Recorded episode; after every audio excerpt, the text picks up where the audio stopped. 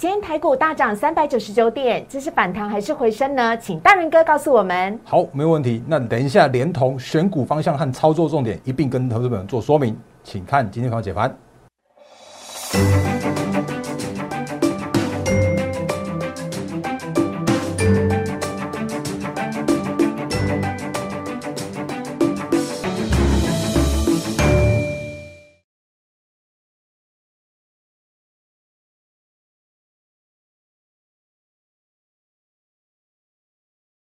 欢迎收看《忍者无敌》，大家好，我是主持人施伟，在我身边的是陈坤仁分析师，大仁哥你好。四位好，各位投资朋友，大家好。好的，今天太开心了，看我鬼辛苦了，昂弟弟的，咱今天台股是大涨了三百九十九点，好开心哦！而且其实本来是涨四百多点的，但是呢，今天是呃涨幅后来稍微的收敛，所以呢是收了呃大涨了三百九十九点，但是还是很让投资朋友开心跟兴奋。那但是呢，在大人哥讲解今天的台股之前呢，先请大家加入大人哥的 Line 跟 Telegram。小老鼠 D A R E N 八八八，小老鼠 D A R E N 八八八，再次提醒大家喽，因为呢，我们在八月底之前呢，才完成了这个所有的呃个股的一个第二呃半年报的部分呢，所以呢，我们大人哥帮大家整理的最新的每一档的呃个股呢，它的营收状况跟投信外资的状况呢，我们通通都放在我们的 Light 记事本当中跟 Telegram 的文字当中，请大家赶快来加入。Light 跟 Telegram。都是完全免费的，嗯，好，有请大人哥来帮我们分析一下今天的大盘。好，四位好，各位投资朋友大家好。那因为其实今天的大盘大涨的三九九点哦，那因为其实，在上个星期五的时候啊，突然发现了一个很诡异的现象。什么？嘿，来，什么事情？因为我们上次说那个所谓的内忧跟外患嘛，那内忧的部分看起来都已经是离近，都已经离清了。嗯。因为当冲的呃交易税减半的部分，那确定要延长了。那结果没想到呢，因为在呃，所谓的央行 Fed Fed 的所谓的呃呃利率决策会议，全球的央行会议的这个时间点来说的时候啊，原本应该八月二十六号到二十八号的时候会试出一些呃就是购债缩减这样一个一个计划，可是没想到呢，哎，Fed 看起来好像又想要去戳市场一下了。哦，那为什么会这样子戳一下呢？原因是因为呃，达拉斯银行的呃总裁卡普兰，他原本是。这一次是最早最早释出所谓的鹰派言论的费德官员，然后他说哦，就尽量赶快去做调整量化宽松货币政策是适当的。原本之前这样讲，甚至到上个星期三的时候，他还在讲说啊，九月就要构减，说嗯就要就要宣布啦，然后十月份开始执行啦，然后结果没想到。奇怪嘞，就他本来是最早表态鹰派的人，结果他现在就语带保留说，哎，可能会有一些的微调。是啊，而且他上礼拜三才刚又再讲完一次，结果礼拜五马上就就调整一下。而且他说哦，那个如果哎那个因为所谓的经济成长是因为 Delta 病毒而有大幅的放缓的话，他可能需要去做一些微调货币政策的观点。我强烈的怀疑这位卡普兰先生其实是鲍尔先生的。呃，传令兵吧，来试探一下市场的水温呢会不会？所以我就觉得说，哎，怎么又又来这边搓一下了？然后另外的话呢，还有一个很奇怪的现象，是因为本来这个礼拜二六号到二八号就要在 Jackson 后举行全球央行年会，嗯，结果也一起变成是线上来做举办。所以本来是实体的，本来今年要做实体的，现在变线上。呃，对，也是因为说号称叫 Delta 打乱 Fed 的计划。所以这代表疫情变严重了吗？哎，我我我其实我觉得还好哎，因为因为因为我这个这个大方向来说的话，其实我们之前有跟大家说过了，所谓的疫情终究要跟行情做脱钩，嗯，而且这个行情或者说这个景气确定是走复苏的阶段的。那可是我在想的一件事情，会不会是因为前一阵子就是前几天突然在那个所谓的搓一下这件事情的时候啊，让市场市场上面变变得比较动荡了，包含了美股也创新高之后拉回了，甚至是全球的股市都有受到这个所谓的购债缩减的这个启动的计划去有有相关的影响，甚至台股哦也跌了一千七百多点，然后跌了十 percent。当然台股还算还好的，因为其他的像像陆股，当然陆股有人会说啊没有啊，那个是因为监管的关系啊。可是其实大大家都一起跌。那在这样状况来说的时候啊，其实我觉得应该还是有一些呃那个所所谓的搓一下，然后市场市场试探行情这样的一个意味所在。所以礼拜五的时候，竟然美股的四大指数也都有全部都去做反弹，但平均涨幅在零点六到一 percent 之间。所以这个大方向来说的话，我觉得还是一样这个问题，就是这个星期，我觉得还是会有这个所谓的购债要不要先要不要去做缩减的这样一个议题。那不过呢，我相信 Fed 应该会去做一些相关的适度的淡化，因为他们还是怕这个市场上面有些相关的动动动荡的一个情况发生，甚或是说他们希望让市场上面有一些预期的心态，就知道说哦有啦，真的要这样做啦。然后大家都这样共识之后，他们才开始来去做这样的进行，有点像温水煮青蛙一样，要慢慢的让你适应那个温度，最后变化来临的时候，你就不会太过恐慌了。我觉得是这样子的关系，所以在这样状况来说的话，其实美股也回稳了，然后甚至像今天的台股大盘交易指数，也有很明确的去做反弹。那如果还记得的话，其实上个礼拜哦。呃，上礼拜其实我们连续跌了，跌应该不不应该不止上个礼拜，应该从一万八千多点跌到了那个上到上礼拜跌了一千七百多点，是啊，跌了一千七百多点，然后跌从那个从从七月七月中旬的时候，七月十五号的时候一路跌到了八月的二十号左右，然后到上礼拜五的时候还在破低点，而且甚至是说好像台股都好像那个外资全指股，你拿来当做提款机，台积电也提啊，联发科也提啊，连那个红海这些都在提，因为这时间点他们呃所谓的真外资。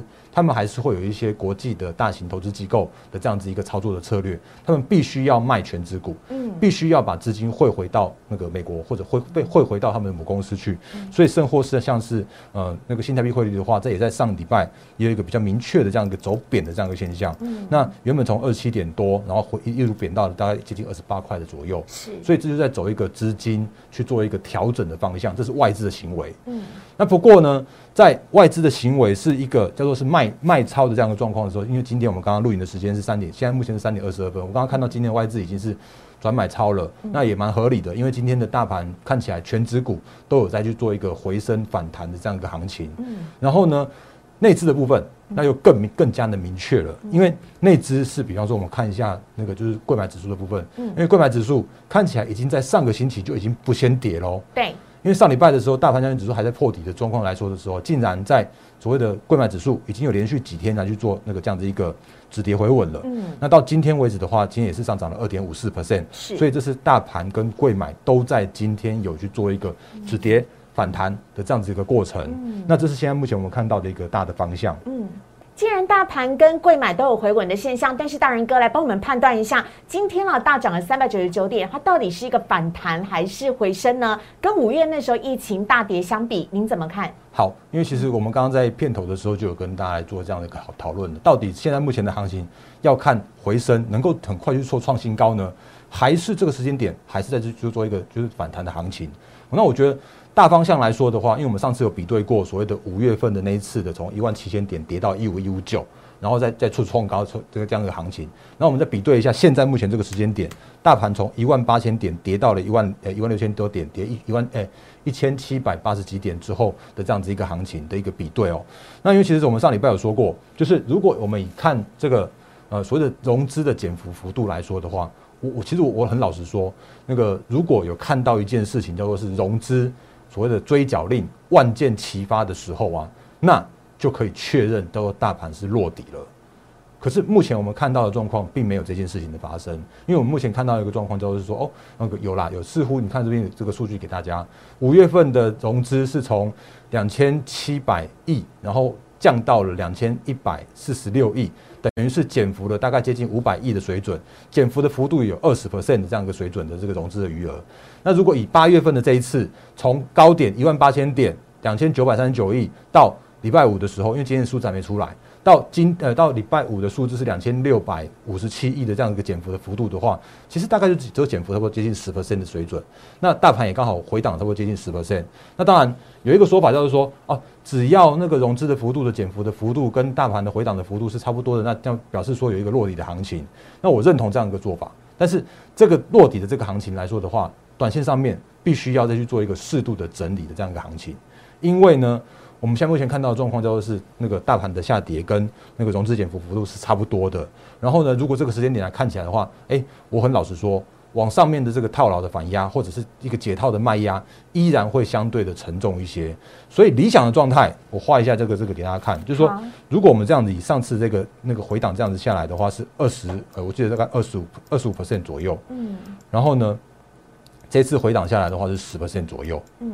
然后呢？接下来的部分的话，我认为在这边它这个往上反弹的这样一个能够创高的这样一个过程的话，最近看起来会比较有一点的问题，因为原则上我觉得应该在这边附近去做一个盘底打底再去做创高，会是一个比较 OK 的状态。嗯，因为这里直接给一个结论，叫做是融资的减肥幅度并不如五月份的这一次的行情。简单来讲，瘦身的不够多，融资减少的不够多嘛？对，然后或者是说，目前看起来的话，就所谓的融资，就是散户的那个信心度啊，依然还是蛮蛮蛮乐观，蛮蛮诶蛮有信心的。这是现在目前的状况。好，嗯，那所以如果从这样来说的话，其实选股的方向，我会讲坦白一点，就是从五月份的那一次，我们可以很轻松的挑出一堆。那个高成长、低本一比的个股给大家，对对对，对啊，强茂啦，对啊，强茂啦，那个强茂也翻一倍了嘛。然后那个呃经济啦，然后这些相关的个股，我们可以都可以很轻松，呃，智新啦都可以挑出来，那个都可以挑给大家。对对。可是如果就这个时间点来说的时候啊，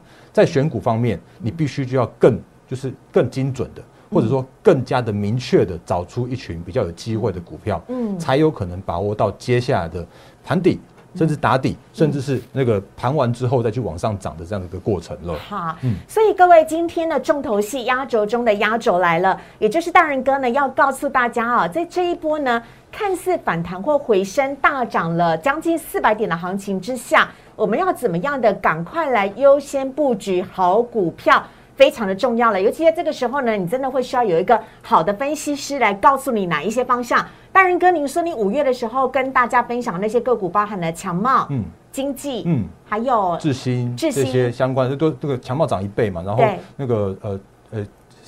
经济的话也涨了接接接近五成，嗯，然后智新的话也在三十三十几 percent 这样子一个行情，这些全部都有历史可以来查阅，请大家呢加入大人哥的 Line 小老鼠 D A R E N 八八八。小老鼠 D A R E N 八八八，您到 Light 的记事本当中呢，看到大人哥呢所发布的呃每个月的每天的这个呃文章当中，你就可以找得到之前我们说好哪一些看好的个股，后来大涨特涨，还涨了超过一倍以上。所以我说接下来的才会是重点，因为接下来大人哥预告的这些个股，就非常有可能是在接下来一个月当中会带给你。出乎意料的好表现，我们请大仁哥来告诉我们选股的方向。好，那我们接下来的话就跟大家讲一些相关的选股跟的操作的重点的方向哦。因为接下来行情会是一个震荡打底的部分，嗯，那震荡行底打底的话就不会是全面起涨，嗯，所以你必须要留意的一些方向跟重点，其实我们之前有跟大家提过一些片段片段的，嗯，那我们今天就用这张投影片来跟大家来做一个说明，做近期操作重点跟选股的方向给大家。好，那第一件事情。很重要的叫做是下半年确定有旺季，是。下半年确定是基本面是成长的，但是哦，你必须要留意一件事情是下半年是一个缺料的旺季，嗯，所以缺料的旺季的时候啊，你就必须要看到能够能够能够看到订单的粘度，而且你必须要拥有产能优势，比方说如果你有集团的挹注。比方说，你有就你母公司就有晶圆产能，然后给你去用的话，那你就是会很有机会在这个时间点拿到产能，然后有营收的成长。嗯，然后另外的话呢，产业的方向必须要留意，它会是一个上肥下瘦下瘦的观念，因为上肥是半代表半导体，然后晶圆 IC 设计的那一块会是一个明确的成长的方向。可是如果下游的部分，包含像是代工，然后低毛利的这些个股的话，那都会是比较辛苦的，因为它很有可能因为涨价的关系。然后就吃掉你的一些相关的毛利率的这样子一个部分。那另外的话呢，看好产业的话，像是车用依然非常非常看好。嗯，我几乎是那个想到就讲，想到就讲，然后想到就叮咛，想到就叮咛一下，那非常非常苦口婆心的。那半导体的部分，然后上礼拜我有跟大家说明过，像是下半年，我觉得伺服器也是可以留意的。是。那另外的话呢，如果这时间点我们看到大盘的破了半年线，然后呢，这个整理时间会难免。拉的比较稍微长一点点，所以这时间点的话，我还请大家还是可以多留一些现金，因为如果真的有所谓的错杀，然后你就会有更好的这样逢低去做承接的买点。因为只要终究都是要回归到基本面的，所以这个是可以大方向。那要留意的部分来说的话，其实这个时间点，如果大家留意一下，是八月已经中下旬了，是。然后接下来的话是要到嗯九月份，那八九月份或者说季底的时候，大家可以特别留意的就是内资投信的。做上行情，嗯，然后另外融资余额也是要，嗯，刚刚跟大家说过的，因为这时间点如果减幅还不够的话，可以稍微注意一下，说啊，什么时候才可以去做一个适度的减幅，适度的这样的一个幅额的，呃，就是融资幅额的有效的去做减轻。那接下来的行情的话，你要特别留意的是产业然后配合着内资，尤其是投信的集体做大行情的启动，这是可以跟大家做一个选股的方向的。OK，好，所以呢，有这些的选股方向呢，接下来大人哥要帮我们明确的分享哪一些是非常值得观察的个股标的哦，有请大人哥来帮我们说一下。好，因为车用的部分一直我们都是我们那个跟大家做提醒的，所以车用还是继续再讲一下。那不过低档个股的话，我会稍微讲一下，就是因为它的状况哦有点特殊，嗯因为你会发现说啊。怎么没有？都完全都没有那个投信去做买超。嗯那我们就跟投信哎、私下的去了解哦，因为之前的美琪嘛它有那个所谓的财务上面的数字是投信他们那个就是不不许可不合法哎、不合他们买进的这个这个不合他们内部的规定。哎对对对对对有点这样的感觉哦。所以虽然他们很想买啊，但是他们就没买。然后呢，那个呃是另外一群的主力去做买进的，另外一群主力去做操作的。嗯所以这群主力很犀利。那因为它是属于那种就是比较属于那种就是呃比较小股本，它它才七多，所以要拉很快啊。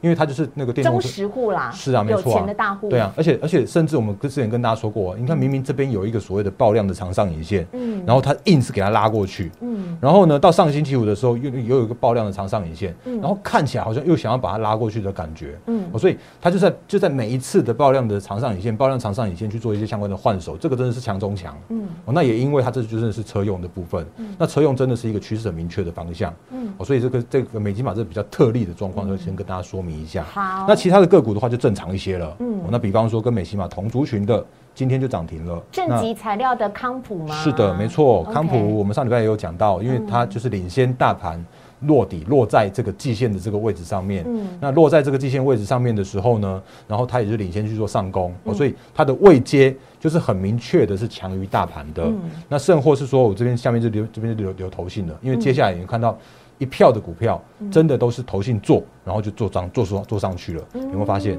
这边从六月底开始的时候就六月突然底的时候。那，个而且就就就是大家都没有，然后结果突然开始投信买超的时候，他就一路这样做往上做上去。那就算他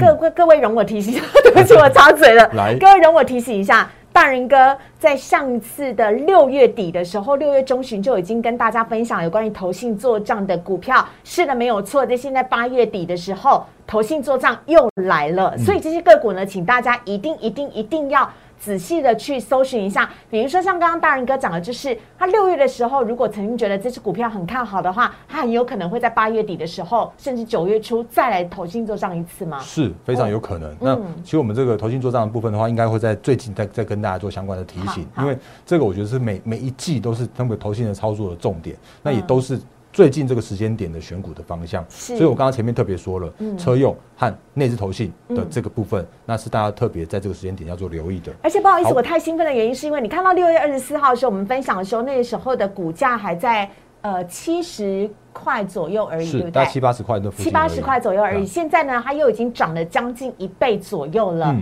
所以各位，你会很期待吗？我自己个人很期待，不管是康普或者是美琪嘛，我都觉得好兴奋哦。因为嗯大人哥通通其实在五月、六月的时候就已经告诉我们了。是的，嗯然后我们接下来就去看同族群的，这是富集材料的聚合，今天涨停板，上礼拜五才刚讲完而已。因为嗯我们就说啊，它就是根本就是只有回到回到季线还不到的地方，嗯然后就那个回回完之后就去做创高了。然后他当时也是那个投信在一样的，几乎是同一天去做同那个就六月二十八号，然后去做买超。那买超之后呢，当然中间那个有一些相关的行情的震荡，可是它很快的回档完毕之后，又再重新再回到了月线之上，今天还那个等于是还收在涨停板五十五十九点一，那这是聚合的部分，好这是车用的那个呃相关的材料的那个就电池材料的部分。那另外的话，车用也有很重要的是 IC 设计跟那个就二极体跟 MCU 的部分嘛。那上礼拜我们跟大家说过的，鹏程今天又涨停，呃，就应该说今天又涨停，然后那个涨停打开之后收在两百三十二块，今天上涨了八点九二。percent。那我们刚刚前面说的有集团资源的益助，嗯。它是它的集团资资源是那个呃中美金，那中美金哦，它就是晶圆厂啊，它就是细晶圆啊，是那它就是有给它的这样的一个鹏程的这样一个一个产能的这样的依注啊，然后甚至大家可以看一下，这边也是七月份投信就开始买超了，哎哦所以真的耶，对，所以它就是这样的一个方向。我觉得就是就是那个嗯，这时间点来说的话，你配合着车用，配合着投信的的操作的话，你可以找到很多的一些呃，就是领先大盘去做创高的股票。然后另外的话呢，强茂也是，强茂也是我们上次就这边分享的嘛，对不对？如果还记得的话，嗯诶，五月二十四号的时候吧，在这这附近那时候没跟到的投资朋友真的可惜了。对啊，那那个也看一下，就是他真的是也是投信去做买超的。然后最近这几天的话，到今天他他今天是上涨零点九五 percent，可是他今天也重新再回到了月线之上，这是超强的一个走势。嗯，然后这是那个诶，就是二级体的部分。如如果啰嗦一句，上次错过的朋友不要再错过了。然后上然后上礼拜的礼拜五的节目的时候，我我口误一档股票，那这是三三一七的尼克森。它是 Mosfet，嗯，它是 Mosfet。那 Mosfet 其实也是车用的相关的半导体。然后呢，如果这时间点来看的话，那个尼克森也渐渐的回到了所谓的就是那个季线之上。那这个我觉得也可以稍微留意一下它的这个方向。然后另外的话，MCU 也是哦，因为上礼拜你接下来要讲的这个，这是新塘啊，因为上礼拜也有跟大家跟大家说过啊，就是那个呃车用的 MCU，这时间点也都在抢。就是那个整个晶圆的产能，就算是台积电也在扩啦，然后联电也在扩啦，看起来都是一个蛮蛮就是蛮吃紧的状况。而且我很夸张的是，我觉得投信对他真的是不离不弃，是真爱耶！你看从七月买超到现在，你几乎常常在投信买超排行榜当中都会看到新塘的影子。是啊，是真爱。所以我今天就特别把这个投信的这个买卖超的状况，把它放在最下面。除了刚刚第一档美骑马例外之外的话。其他的个股都是在投信的这样子一个买超的状况之下，能够这样领先大盘去做创高、去做转强，所以这是新塘。那盛群也是一模一样状况，因为时间的关系，我们赶快带一下这些相关个股就好。来，这是盛群六二零二的盛群，那你可以看到从这边开始有没有也开始买，然后这边也还在买。当然中间有一些小幅的卖超，可是目前看起来的话，这个也都是领先大盘站上了季线之上的盛群。那另外的话，那个第三半第三代半导体也是我们之前跟大家分享过的三七零七的汉磊。汉磊也是，也都是讲很久的啊。那那个也都是，大家可以留意那个方向，就是啊，那个跌到了季线，嗯，然后呢就在季线这边撑住了，嗯，然后撑住之后呢，就突然就有那个所谓的内资投信去做拉抬。哦，那这个时间点的话，请你特别留意内资的操作，因为外资就是我刚刚前面所说的。难免还是有所谓的相关的卖压，因为他们必须要把一些股票卖掉之后换成现金，会回到那个就是呃母公司的那个部分哦，所以内资这个时间点会特别犀利的这个方向。我这是这是那个汉磊的部分，然后六一八二的合金也是一样，礼拜四、礼拜五的时候啊，突然也是投信。很比较很比较积极的去做买超，然后让它再重新再回到了季线之上。它是先破掉，然后再重新再站回去的。哦，所以它比汉磊稍微位阶呃差一点点，但是未接的话会比大盘来的更强一些些。嗯，所以这个是大方向。那刚刚我们看了这么多强势的个股的，几乎都是跟所谓的车用半导体有相关的。然后呢，但是我还是要跟大家提醒的，就是我不是那种只会只会跟很多很多的分析师，我还是要告诉你，真的还是有一些弱势的股票。比方说，我们讲了好久的，像这种面板真的很弱。那像像今天的友达，竟然一度还是还去破近期的低点。那友达真的很棒，它的获利，它的获利真的很棒。可是呢，它的产业真的是就是就是景气循环，所以它就会在这边去做盘底打底。那它就会是整理时间拖长。所以如果万一你真的有这种所谓的整理时间拖长，就是它已经破了月线又破了季线，然后又那个又又景气循环的这种股票的话，那恐怕真的要请你小心一下。那那个。也是一样啊，那个就是群创也是一样，对，都在低档这边去做震荡。是，然后另外一个族群的话，是我们有之前跟大家说过的，就是恐怕需要一些时间整理的，像是被动元件的部分。嗯，因为被动元件国巨它它真的基本面很好，嗯，可是呢，如果从它的现行的角度来说的时候，这种现行就真的是需要时间去做整理了。嗯嗯，所以从未接、从现行、从趋势面，你可以在这个时间点去找到一群，哎，有机会在这个时间点。行情在震荡打底盘底过程之中，领先去做脱颖而出的股票的标的了。嗯，好啊，请大家呢把我们今天这集的节目呢，除了按赞之外呢，请大家帮我们分享起来，甚至是收藏起来，因为我保证，我相信在过了一个月甚至不到一个月的时间，这些股票开始蓄势待发、大涨特涨的时候，你一定会。回过头来看这一集，检验大人哥讲的话到底是不是对的？所以呢，请大家呢可以加入大人哥的 Light 跟 Telegram 小老鼠 D A R E N 八八八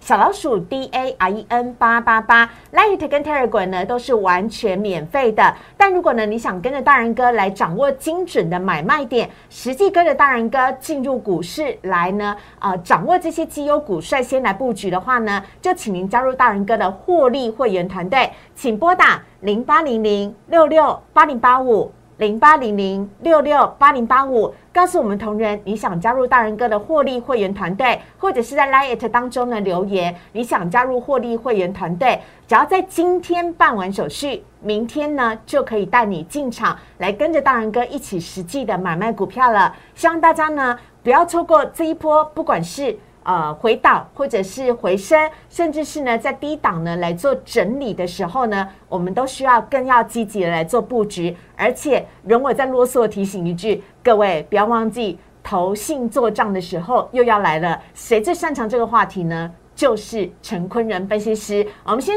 这边呢，也先谢谢大人哥，谢谢，谢谢，谢谢大家，拜拜。立即拨打我们的专线零八零零六六八零八五。零八零零六六八零八五摩尔证券投顾陈坤仁分析师，本公司经主管机关核准之营业执照字号一零九金管投顾新字第零三零号。新贵股票登录条件较上市贵股票宽松，且无每日涨跌幅限制。投资人应审慎评估是否适合投资。本公司与所推介分析之个别有价证券无不当之财务利益关系。本节目资料仅供参考，投资人应独立判断、审慎评估并自负投资风险。